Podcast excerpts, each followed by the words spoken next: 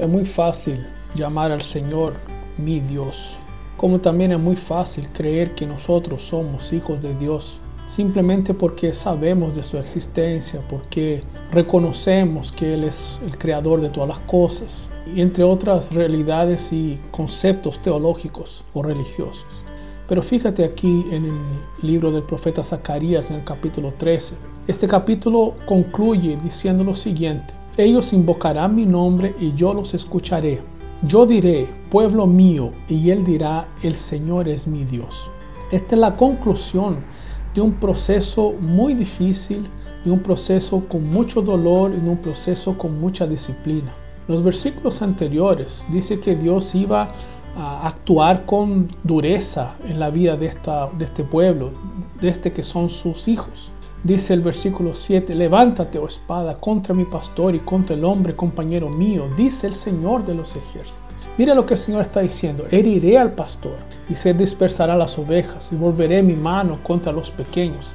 Aquí es un actuar de, de ira, un actuar de indignación. Este versículo que fue aplicado a nuestro Señor Jesús, cuando Él fue apresado ¿no? y todos los discípulos se fueron, huyeron.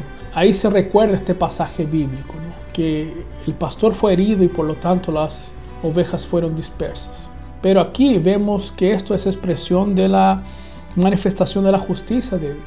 Y viene entonces con, mucho dolor. En el versículo 9, al inicio de él, dice, meteré aquel tercio en el fuego. La tercera parte simplemente de los que él permitirá que lleguen con vida, ¿no? Él los va a meter en el fuego. Y dice, los fundiré como se funde la plata y los probaré como se prueba el oro. Y después de todo eso, es que ellos invocarán su nombre y Él los escuchará. Bueno, ¿qué Zacarías nos está diciendo? Que no es simplemente un considerar a, Dios como su Señor o considerar al Señor como su Dios. No es simplemente una forma de, de acudir llamándolo, oh Dios mío, ayúdame.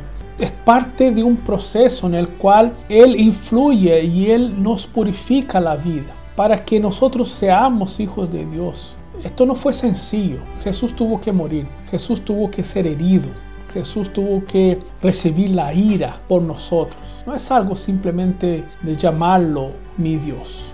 Para que nosotros podamos llamarlo Dios, Él tiene que llamarnos pueblo. Él tiene que asumir que nosotros somos suyos, que nosotros somos su pueblo. Y esto, como digo, es más que un dicho religioso. Esto es una relación que no, no es sencilla, porque para establecerse hay que vencer algo que es tremendo, que es el pecado. El pecado que nos mata, el pecado que nos aleja, independientes de Él. Para que esto pudiera ocurrir, para que Él pueda dejarse llamar nuestro Dios, Él tuvo que hacernos suyo hacernos su pueblo. Y para hacernos su pueblo, Él tuvo que matar a Jesús, su Hijo. De manera que es un gran privilegio el que podamos llamarlo y podemos tenerlo como nuestro Dios. Pero no olvidemos que esto es un privilegio que no vino sin dolor y sin un tremendo trabajo de entrega y de sacrificio por nosotros, para que nosotros pudiéramos asumir ese lugar y pudiéramos tener el privilegio de llamar a Dios nuestro Dios. Así que que este llamado, que este recordatorio nos haga amar más a Jesús, nos haga darle más gracias, de vivir una vida más agradecida y darnos cuenta del privilegio que tenemos de ser su pueblo. Que Él así limpie nuestra memoria de esta gran realidad que pasamos a vivir a través de su Hijo Jesús. Un gran abrazo.